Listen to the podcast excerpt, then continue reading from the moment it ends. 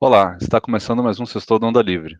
Eu sou o Fernando Lorenzon e hoje a gente vai falar sobre as estratégias e as sabotagens da Terceira Via e também no Partido Novo que ocorreram recentemente. E eu tenho como convidados o Cauê Guimarães e o Rafael Duó. É, Rafael, você queria dar uma opinião, né? Pode começar a falar aí ou do Partido Novo ou dos outros candidatos. É, talvez uma coisa que seja mais nacional, que não seja voltada apenas para o novo, seja é, é, todos esses movimentos que resultaram na desistência do candidato mais popular dos partidos, né? Tipo, aí no caso envolve tanto o Amoedo como envolve o Vitória, como, como envolve, é, é, não sei, outros partidos que estão sempre... Uma boa. Estão é, sempre engolindo as candidaturas mais fortes para colocar alguém mais próximo do, do, dos acordos do, do sistema. Uhum. É uma boa, eu acho que é legal o assunto. E isso é uma coisa estranha, né? Preferem queimar um candidato que tem mais chances, só para colocar alguém que vai ter ali um apoio, uma coisa. No fim das contas, parece que o Centrão já está tipo assim, não sei, por debaixo dos panos já talvez costurando alguns acordos ou com o Lula ou com o Bolsonaro. O que, que vocês acham disso? Será que é por causa disso? Já está meio certo que vão perder, então já estão tentando uma aliança com alguém? Eu acho que sim. Eu acho que eles já estão com, com essa cabeça de que vai ser um dos dois o eleito, então tem que colocar alguém que, que transite bem, que consiga fazer os acordos para transitar bem no futuro. E já negociar é, os pode... cargos, né, também. É, também. O... Então, não, mas é até sobre esse negócio da moeda, então eu vou comentar, né? O Amoedo vinha como pré-candidato, ele estava bem posicionado até, né? Tava aparecendo já com, acho que 5%, né? É, na, nas pesquisas, não sei se chegou a, a, a 7, agora eu não estou bem lembrado no início da, da, da pré-candidatura dele, né? 7% foi daí... uma pesquisa que teve só em São Paulo, se eu não me engano. Então, só de São Paulo Oi? deu 7%. Ah, em São Paulo. Se eu não me engano, essa de tá. 7% foi só de São Paulo, não foi nacional. Entendi. É, e de repente, então, até você citar isso, né? Tipo, teve muita muita gente dizendo que a moeda, na verdade, estava trazendo uma certa, é, como é que eu posso dizer, uma, uma certa rixa, né, no partido, estava rachando o partido, estava trazendo descontentamento por causa dessa implicância dele em bater demais no, no governo federal, então acabaram meio que sabotando ele porque ele não servia, né? Quando acharam alguém que talvez servia, que era o, Dávila, o Dávila não consegue nenhum engajamento na, no, nas postagens dele, nas redes sociais, é, é muito menos do que a do Amoedo até hoje. E por mais que o Dávila seja um, um, um pré-candidato ou um, um candidato bom, né, até com boas propostas e tudo mais, até bastante alinhado com o Amoedo, é, ele não está conseguindo trazer nada. Então, e até isso é uma, uma coisa, né? Se era para colocar um candidato para substituir o Amoedo, que pensa praticamente parecido com ele. Então, é, no fundo, a impressão que dá é que não, não era só para é, não, era só para uma questão de alinhamento, né? Parece que é porque a galera não gostava mesmo do Amoedo, né? Da figura do Amoedo. Não sei o que, que vocês acham. Foi para sabotar mesmo ele, né? Só para enterrar o partido. Não sei se é, é porque queriam que o partido fosse uma linha auxiliar mesmo. Eu acho que é as duas coisas. Porque tem se for olhar o pessoal que era anti, né, que era contra ele, tinha vários tipos, né? Tinha desde pessoas bastante anti-Bolsonaro, até algumas pessoas bem bolsonaristas e outros mais ou menos, né? Então, alguns eram mais por discurso de gestão interna que tinha sido feito, ou então porque não dialoga com, com as pessoas. Outro era mais porque realmente incomodado com, com os, os, os argumentos dele contra o governo e outros eram mais por, acho que por questão de, de pessoal mesmo, tipo, tiveram problemas pessoais e estavam querendo sabotar. O que eu acho que é bem diferente da história do Dória, né? Tipo, eu, eu, eu mencionei os dois como parecidos os casos, mas eu acho que os dois foram sabotados por motivos bem diferentes assim, dentro de, de cada partido. Se quiser dar seu comentário, Cauê. Sobre esse item do, do Luiz Felipe Dávila, Amoedo, novo, é ridículo, é ridículo, é ridículo a campanha desse rapaz. Eu gosto, gosto dele, gostei do, do, dos posicionamentos dele, é, parece ser uma pessoa extremamente inteligente, uma pessoa extremamente sensata, mas ele está sendo sabotado. E desde o primeiro momento, as pessoas já avisaram a ele que ele seria sabotado. Então, eu não sei qual o motivo dele continuar nessa, nessa jornada. Talvez por ego, talvez para se tornar mais conhecido, é, mas o que, assim, no meu ponto, é, não sei até que ponto vale continuar sendo sabotado e, e, e, continuar como candidato. O que o Zema fez ontem, não sei se foi ontem ou antes de ontem, acho que foi ontem, foi um negócio gravíssimo. Foi um negócio gravíssimo. O Zema, é, num palanque com o Bolsonaro, os dois levantando as mãos juntos, abraçados, como se fossem ali o, candidato e o vice, ou o candidato e o apoiador ao outro, ao outro cargo no executivo. Assim, foi, foi muito feio. Pareciam dois dois é, candidatos do mesmo partido. E, e, e o Dávila continua na, na, na, na, disputa. Então, assim, o Dávila, inclusive, de certa forma, ele é ignorado pelos próprios candidatos a deputado federal. Teve uma entrevista do Paulo Ganimi, uns 15 dias atrás, talvez um mês, que o Paulo Ganimi disse é, que se ele ignorou o Dávila, ele já supôs que no segundo turno haveria Bolsonaro, ele não foi perguntado sobre isso, mas ele já supôs que no segundo turno seria Bolsonaro versus Lula, e ele já falou que não vota no Lula e, e que numa situação dessas votaria, votaria no Bolsonaro. Então ele, ele já ignorou o Luiz Felipe Dávila do, do, de uma eventual chance.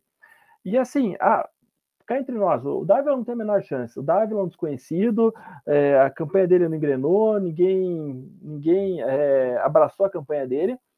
É, mas os deputados, os candidatos uh, do Novo, eles deveriam continuar. Eles não podem falar abertamente, ah, jogamos a toalha com quatro, cinco, seis meses antes da eleição e já começar a apoiar o Bolsonaro.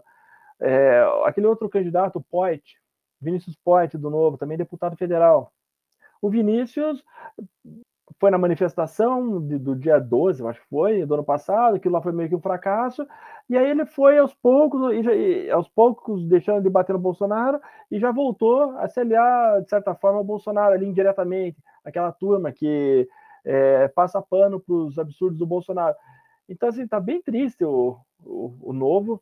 É, eu acho esse Luiz Felipe Dávila coitado, coitado dele, eu já teria abandonado isso, está sendo boicotado, mas continua lá, fingindo que está tudo bem, sorrindo, sempre alegre.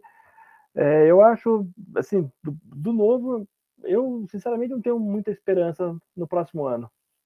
É, com relação a, é, pois é, o, com relação aos outros candidatos, a gente estava comentando, né? O Dória ele estava vindo também como um candidato, bom, não estava forte nas pesquisas, mas ele estava com muita vontade, né, de ser candidato e, e de vencer. Você vê que ele é um cara que tem muita vontade e não estava decolando, né? E agora ainda teve mais um problema lá no, no PSDB.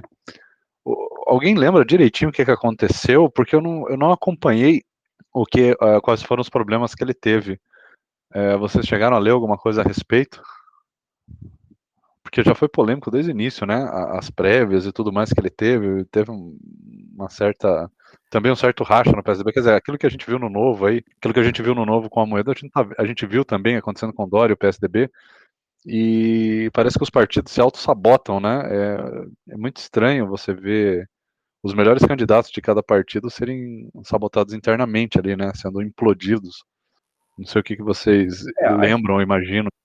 A história do Dória é o seguinte: havia três candidatos, o Dória, o Eduardo Leite e um outro candidato do Nordeste, que eu não lembro o nome, mas é alguém muito famoso no PSDB, alguém grande é, no ah, PSDB nacional.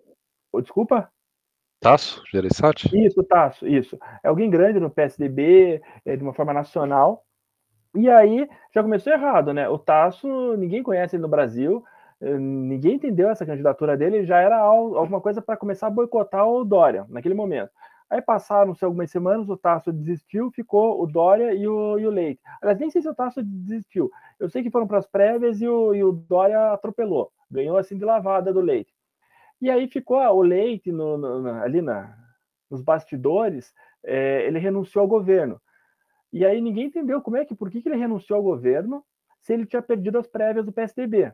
Então ele já começou a botar pressão no Dória nesse momento que ele renunciou, porque não faz sentido alguém renunciar se ele não vai disputar o governo. E aí é, o, o, Leite ele é apoiado pela ala do Aécio Neves. Então, é, e e fora isso, tinha o Geraldo Alckmin também, que queria ser candidato ao governo, e aí o candidato ao governo, eh, e o PSDB queria que ele fosse candidato ao Senado. Então começou uma, uma série de brigas ali internas dentro do PSDB, e, e tudo culminou para o PSDB começar a boicotar o Dória. O, o, Eduardo Leite tem, um, tem a ala do Oeste, tem uma ala bolsonarista no Rio Grande do Sul, que também apoia, apoiava ele, mas resumo, ele perdeu, e ficou, é, saiu do governo e ficou ali botando pressão. Aí começaram, começou a se especular que ele iria para o PSD para ser o candidato à presidência pelo PSD, partido do Kassab.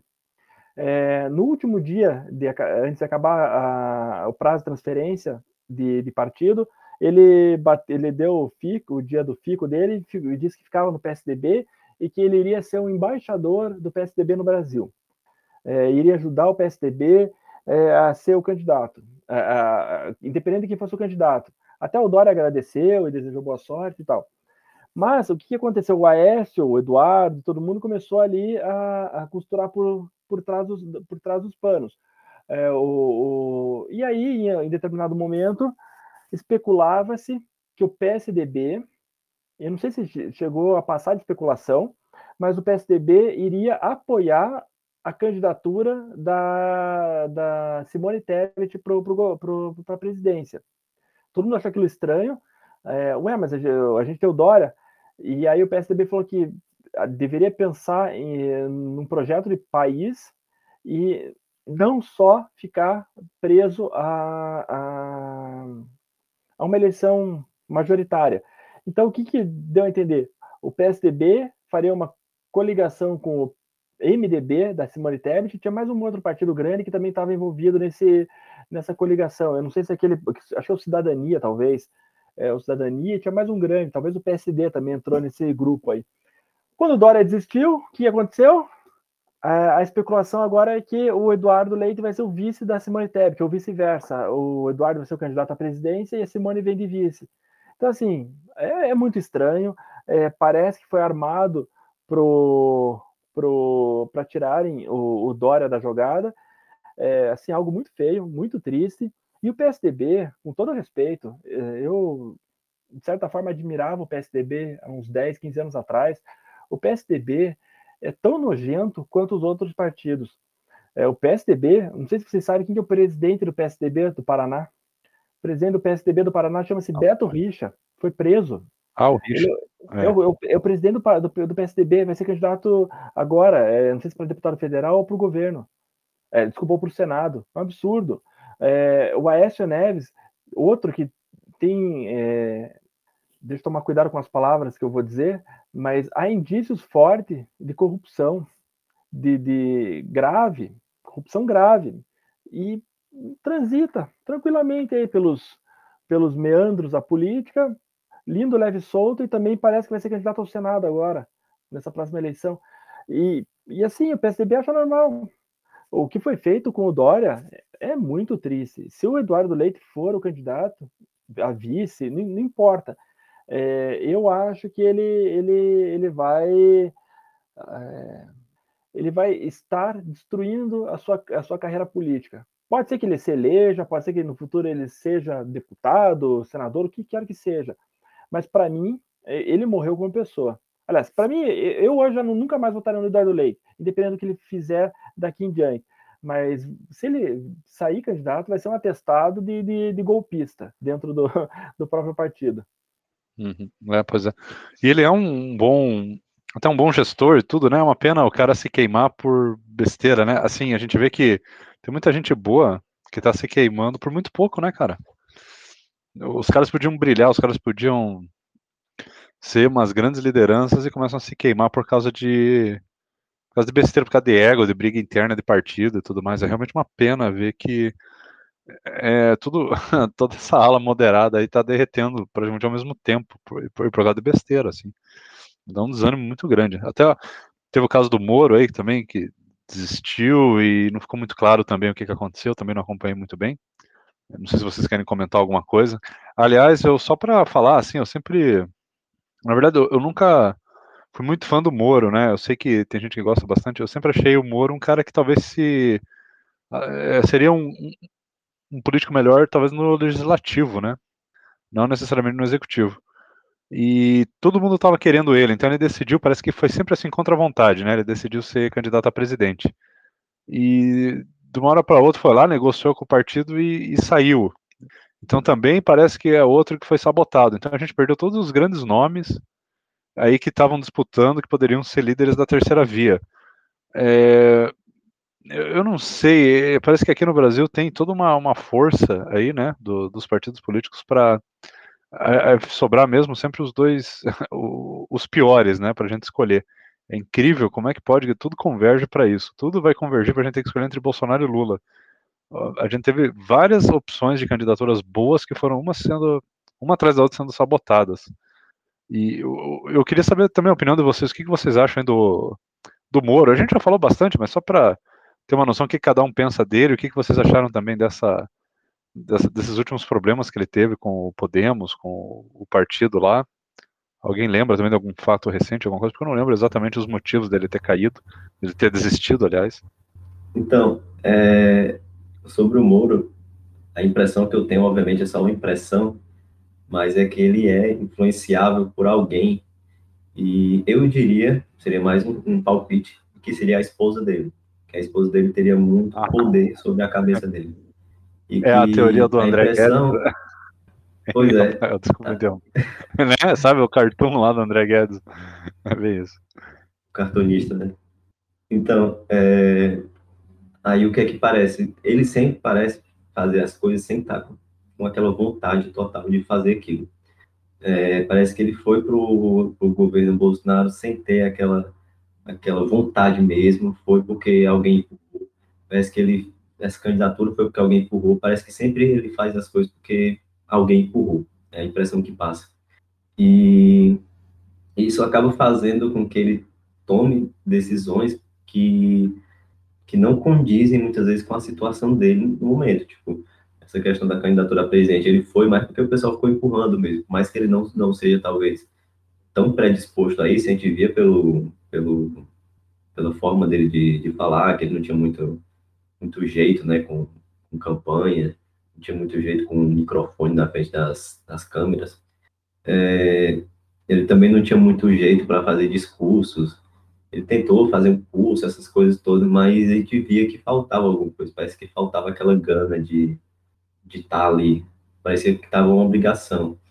E a impressão que eu tenho é que a, que a esposa dele é que fica colocando ele no, nos lugares e ele simplesmente, simplesmente vai.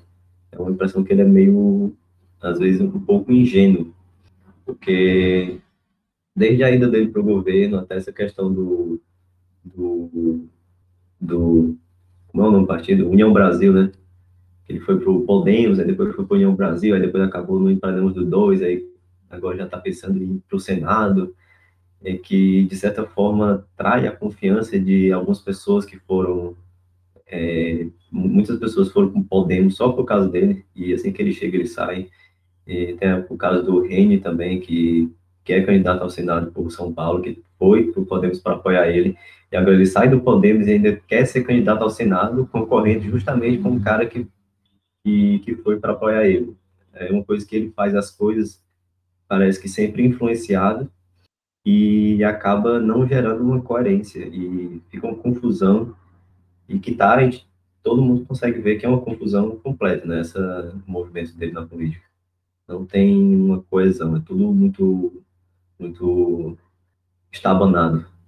É, as más línguas aqui em Curitiba falam que é a esposa dele que faz a gestão da carreira dele depois que, que ele saiu do, do governo é, e, saiu da magistratura e que é ela que influencia muito ele, muito ele. Não sei se é verdade ou não, é, faz sentido, a gente já tem escutado isso de, vários, de várias fontes diferentes, mas sobre o Moro, eu acho que é um show de horrores, né? Vamos ser honestos. Eu também, Fernando, como você, é, eu, tinha mais simpatia pelo Moro no passado e ao, passar, ao passar do tempo, essa simpatia foi diminuindo. E, inclusive, ele não era meu candidato à, presidência, preferia muito mais o Dória é, do que o próprio Sérgio Moro. Votaria nele caso ele fosse a terceira via, é, o candidato à terceira via mais próximo de, de conseguir para um segundo turno. Mas é um show de horrores. É, primeiro, ele não tinha que ter largado a magistratura. O cara que está 20 anos, 30 anos, sei lá, 15 anos na magistratura, é, chegou no topo da carreira, é, não precisa largar a magistratura, assim, é, da forma como ele fez. E aí, pior ainda, ele largou, ele prendeu é, um corrupto, um não, vários corruptos, e aí, no um ano, dois anos, sei lá quantos anos depois, ele saiu da magistratura para ser é, ministro do opositor desse, desse grupo político que ele prendeu.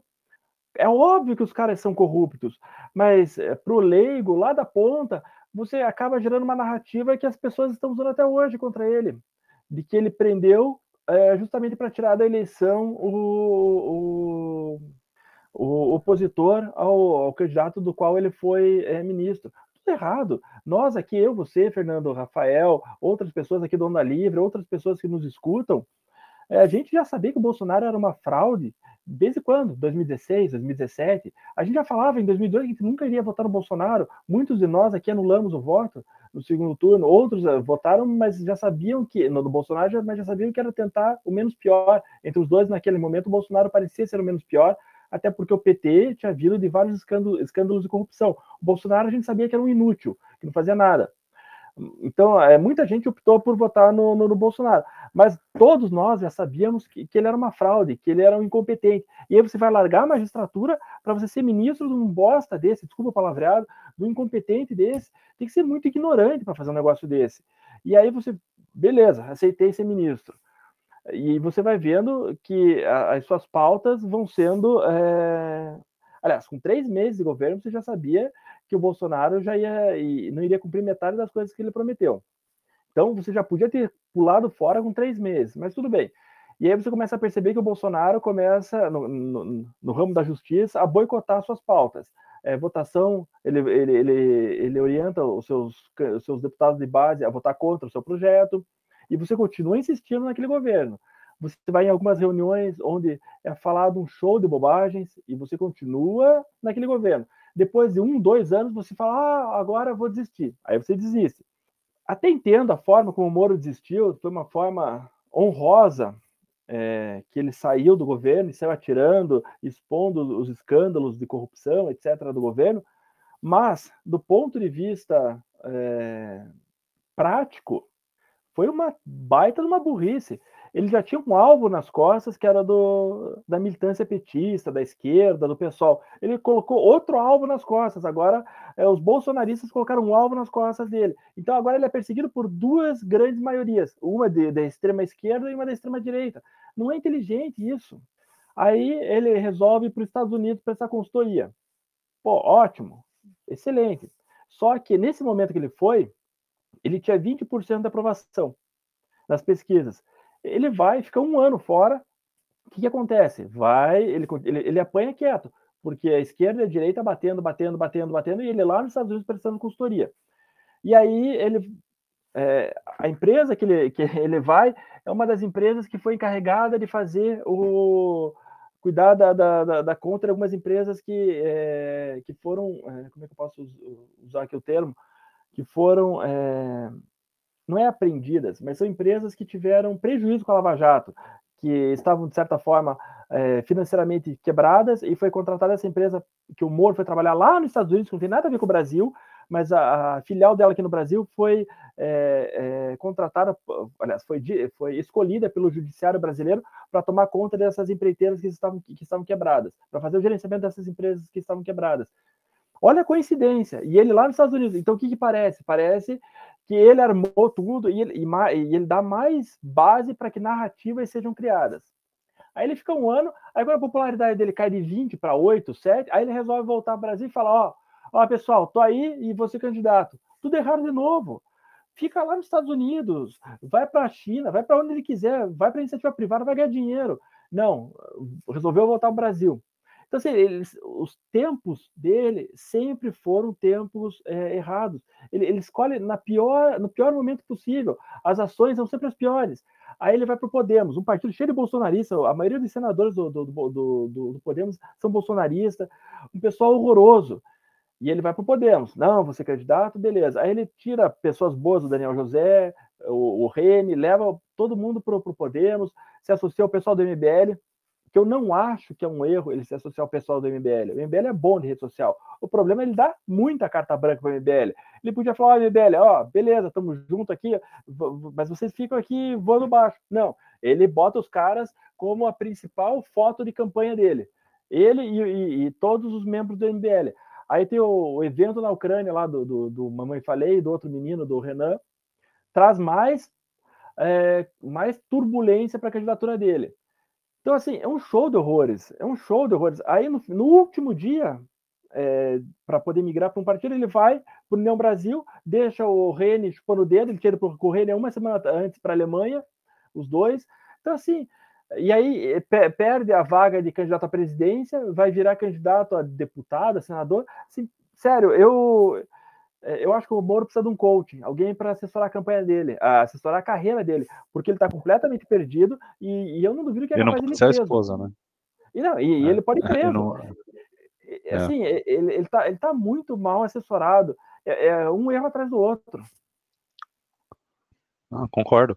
É, inclusive, é que tá, a gente tava vendo desde o início que ele tava bem atrapalhado, né, Cauê? Lá desde o início, quando ele tava anunciando a, pré-candidatura, quando ele não estava. Tipo, a gente foi acompanhando todas essas todas essas atrapalhadas dele, sabe? Tava muito claro que não ia dar muito certo.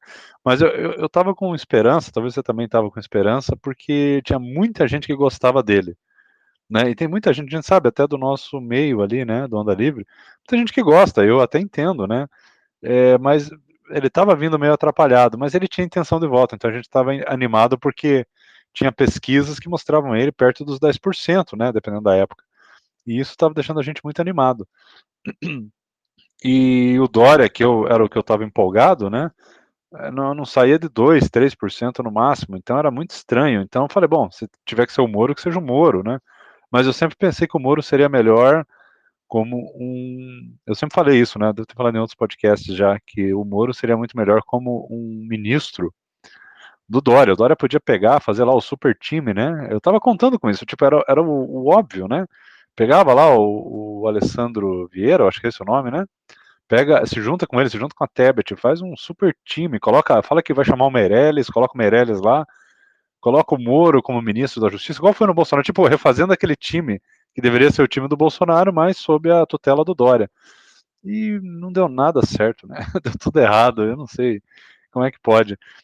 Pode ser que a Tebet tente algo assim, mas agora o Moro também já quer ser candidato a deputado federal, né? Como você falou, aliás, senador, né? Não é deputado. É, então, vai, enfim, tudo que eu estava pensando que, ia, que deveria ser feito não deu certo. Eu só queria. aliás, até, pode falar. Desculpa, é que eu me lembrei de algo sobre pode o Moro. Desde 2018, 2017, eu falava que o Moro, se ele fosse ser candidato a alguma coisa, ele tinha que ser candidato ao Senado pelo Paraná. E eu apanhava principalmente dos Moro Minions aí. Não, Moro, Sérgio Moro, ele tem que ser presidente. E eu falava, pessoal, qual que é a experiência que o Moro tem de gestão? E gestão, não estou falando de você ser gerente de uma empresa, estou falando o que, que, ele sabe de educação, o que, que, ele sabe de saúde, o que, que, ele sabe de economia. E a gente tem visto agora, quando ele começou a, a ser o pré-candidato pelo Podemos à presidência, um show de horror. Depois ele foi melhorando, ele, ele aprendeu rápido. Mas assim, é, ele falou muita bobagem sobre vários temas que, que não, é, não de domínio dele. Eu acho que o Senado é a cadeira mais indicada para ele. Só que o Senado ele tinha que vir pelo Paraná. Ele não tinha que vir por São Paulo. E por pelo Paraná, sabe por que ele não quer vir? Porque ele é amigo pessoal do Álvaro Dias. O Álvaro Dias, é, com todo respeito ao Álvaro Dias, e, até ele já deu uma entrevista aqui para o canal, mas eu, eu, eu e o Fernando somos do Paraná. O Álvaro Dias é um político de carreira, tá lá 50 anos, sei lá, 100 anos no e é Senado, governo, deputado, Senado, governo, deputado, Senado, ele, o irmão. Então assim, vamos oxigenar a política, vamos, vamos trocar. E o Álvaro Dias, para mim, ele, ele, ele, o pessoal gosta do Álvaro Dias, mas o pessoal não sabe quem é o Álvaro Dias. E eu não acho que o Álvaro Dias é ruim, eu só acho que ele é o menos pior. É, se todo mundo fosse bom, o Álvaro Dias seria ruim. Mas como todo mundo é ruim, o Álvaro Dias parece bom. O Álvaro Dias é o, é o senador que quis criar um, quis limitar os juros no cartão de crédito, como se fosse assim, ó, na canetada 12%, você não pode passar de 12% ao ano. Sabe assim, é, algumas propostas populistas que, infelizmente, ainda passam no Brasil. É, reverberam é, e, e, são é, tocadas por, por, gente como o Álvaro Dias, políticos de carreira que estão há 30, 40 anos. O Moro tinha que vir pelo Paraná e para. Ah, mas é amigo. Fala, ó, Álvaro Dias, pô, vai cuidar do teu neto, vai pra praia, sei lá. Vamos, vamos oxigenar. Então, assim, eu, eu acho que o Moro, é, para mim, cada dia ele perde um degrauzinho. Eu queria perguntar também sobre o, a questão do Paraná. O Álvaro Dias ele foi eleito senador em 2014, é isso? Que eu pensei que, que ele não seria candidato agora. Sim, 2014, e... 2014. Ah, então ele já teria condição de se candidatar de novo, vai completar 78 anos de idade esse ano, e quer ficar na, com cargo de senador até os 86 anos. Né? E eu acho que ele Realmente ele poderia, ele poderia dar espaço, né, pro, ele foi senador, se eu não me engano, de 2006, 2006 a 2014, agora de 14 a 22 e vai de 22 a 30. Então, pelo que eu estou vendo no, pelo que eu tô vendo aqui no, na internet aqui, ele já tinha sido eleito senador em 1999. Ou seja, é mais antigo ainda, já está com mais de 20 anos. Ele poderia é, abrir espaço para o novo político, né? poderia, né? eu acho que ele, ele realmente é próximo do Moro, ele poderia abrir espaço para o. Inclusive, ele poderia fazer campanha para o Moro e Exato. abrir espaço para novas lideranças. Não faz sentido uma pessoa com melhor de 80 anos de idade é, é, atrapalhar o crescimento de novas, novas lideranças locais, porque simplesmente acha que, que é insubstituível. Faz sentido. É muito, é muito, muito apego ao, ao cargo. E, o, e ele não, não tem contribuído nada nessa última é, nessa última não, não é gestão, não, como é que eu diria nessa agora fugiu a palavra legislatura, talvez mandato, seja a palavra certa. legislatura mandato, mandato seria é. Então nesse último mandato ele nem contribuiu nada, assim, se você parar para pensar, igual o Cauê falou, teve umas propostas ruins lá de limitar juros de cartão. Eu acho que ele é um cara que ele traz um debate legal no, aqui, né, né, um debate político bacana, ele promove alguns candidatos, ele tem, ele é uma liderança, né, local aqui muito forte aqui no Paraná e tal, é um cara honesto e tal. Eu acho que não tem mais o que contribuir, só que ele consegue ser eleito porque ele é popular, né? Eu até votei nele em 2014 por falta de opção. E foi, eu, eu acho que a primeira vez na minha vida, é, foi a primeira vez na minha vida que eu votei em alguém e a pessoa foi eleita, sabe? Cara, eu, eu, só tava votando em gente que perdia. Eu votei nele em 99, eu votei nele em 2006, eu votei nele em 2014. Mas assim, chega. Então. Eh, são três mandatos Chega, né? seguidos como senador, e ele, e ele, eu estava vendo, ele entrou na política em 69. Faz 54 anos que ele é político. 54 anos de político. Ele já está como senador há 24 anos. Sério, vamos, vamos, vamos oxigenar e vamos trocar. E ele já tinha sido senador em outro momento também. Então, sério, eu, eu e aí o Moro, ele fica, ele trai o Rock, o Rene, Rosa e Cuquier, mas não trai o Álvaro Dias sabe? Então, eu realmente não entendo. É, e o. O que, que eu ia falar? Cara, não tá um negócio na minha cabeça. O, assim, é, o, é nessas horas que a gente vê como o FHC foi um cara muito, muito bom, né? Ele ficou como presidente, ele já era, já tinha uma certa carreira política antes, ele simplesmente abriu espaço para os próximos. Ele teve justamente essa consciência que alguns aí na política não estão tendo, né? Inclusive alguns dentro do, pró do próprio PSDB, de se afastar e dar espaço para outros. É impressionante essa ganância, esse sede de poder que a galera tem que não sabe abrir espaço para as lideranças locais. E o FHC foi um dos únicos políticos que teve essa essa visão, né? E é um cara que até hoje eu admiro por causa disso. Ele pode estar meio senil, falando besteirinha aí, mas é um cara que estava muito à frente aí do seu tempo aí na nossa política nacional. É, pelo menos na questão do depois do segundo mandato ele ter saído, né, da, ter dado espaço para os outros, mas na questão do primeiro turno que ele ele ter feito o que fez para aprovar a reeleição, no caso é um, um eu, eu considero uma mancha na carreira política dele que poderia não ter feito isso. Eu acho que seria melhor. Talvez o Brasil seria melhor se não tivesse feito isso da, da reeleição. É, nesse caso da reeleição, até vou defender parcialmente ele, que ele não foi o cara que teve a ideia, né? Foi um conjunto de fatores da época e pressão de outras lideranças, né? Que eu me lembro, não foi uma coisa que ele foi lá e ele quis e ele tirou para ele ser eleito. Foi dentro das regras, né? Até porque ia beneficiar governadores e prefeitos. Então teve uma pressão ali da base dele, né?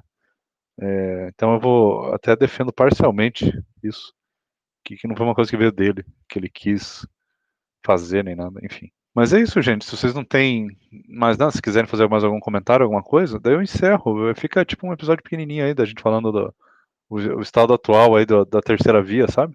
Eu acho que não vai ter terceira via. Não tem terceira via, Fernando. Acabou a terceira via. Morreu, enterrou. Acabou, né, cara? É assim, é, a única esperança de terceira via que eu vejo é o Ciro Gomes.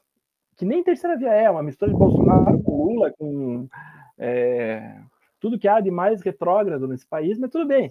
Seria ainda a terceira via porque é diferente, nunca, nunca foi pre, pre, é, presidente. Mas assim, é uma coisa horrorosa, não acabou. Ontem saiu uma pesquisa com Lula com 45, 48, que eu acho que tem alguma coisa estranha ali, porque nenhuma, nenhuma outra pesquisa é, dá esse valor. Então achei meio estranho. É, hoje teve uma outra que apareceu Lula com 42, que acho que já está mais dentro da realidade, e o Bolsonaro com 32. Mas os outros, é ridículo. A Tebet tem dois. Um, com todo esse apoio, Eduardo, Leite, PSDB, MDB, sei lá quem, IDB, 2%. É ridículo isso. O Ciro, se não me engano, estava com 7 na pesquisa. Muito longe, muito, muito longe. O coitado que a gente estava falando ali do rapaz, o novo, o Dávila, 0%. Eu acho que ele já tem umas 30 pesquisas e as 30 pesquisas é zero. Ele não sai de zero. Então, não tem terceira via. Aí tem um tal de Janones. Pelo amor de Deus, fui ver uma entrevista dele, uma coisa horrorosa. Também está com 2%. Populista. Tem um outro rapaz que eu fui ver, tal de Pablo Marçal, Marcial. Meu Deus do céu.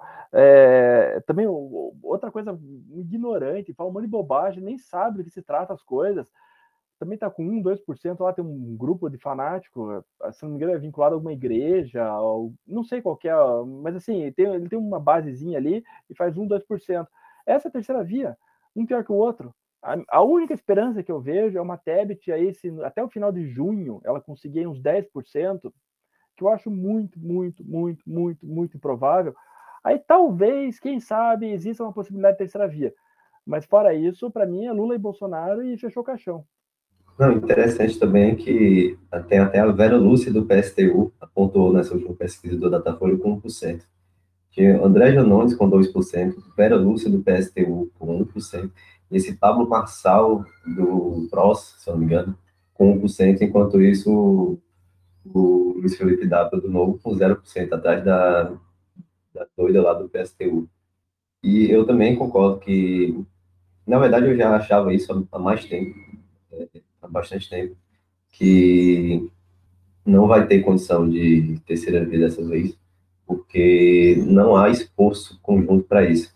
Desde antes de, de ter realmente essas desistências, a gente já via que era um, um todo mundo brigando entre si, que ninguém queria realmente. Não era o objetivo principal de muitas lideranças políticas realmente vencer Lula Bolsonaro. Eles, é, no final das contas, sempre a preocupação maior era com o próprio rabo, né? Como, gente pode dizer. E, e agora que já está fechado mesmo o caixão, é, eles estão agora tentando ver o que faz para beneficiar o próprio grupo político depois da eleição mas realmente não tem mais condição. O Ciro, o Ciro com aquele 7% dele ali, está totalmente estagnado e também não é, não é exatamente a terceira via de verdade, como o Cauê falou.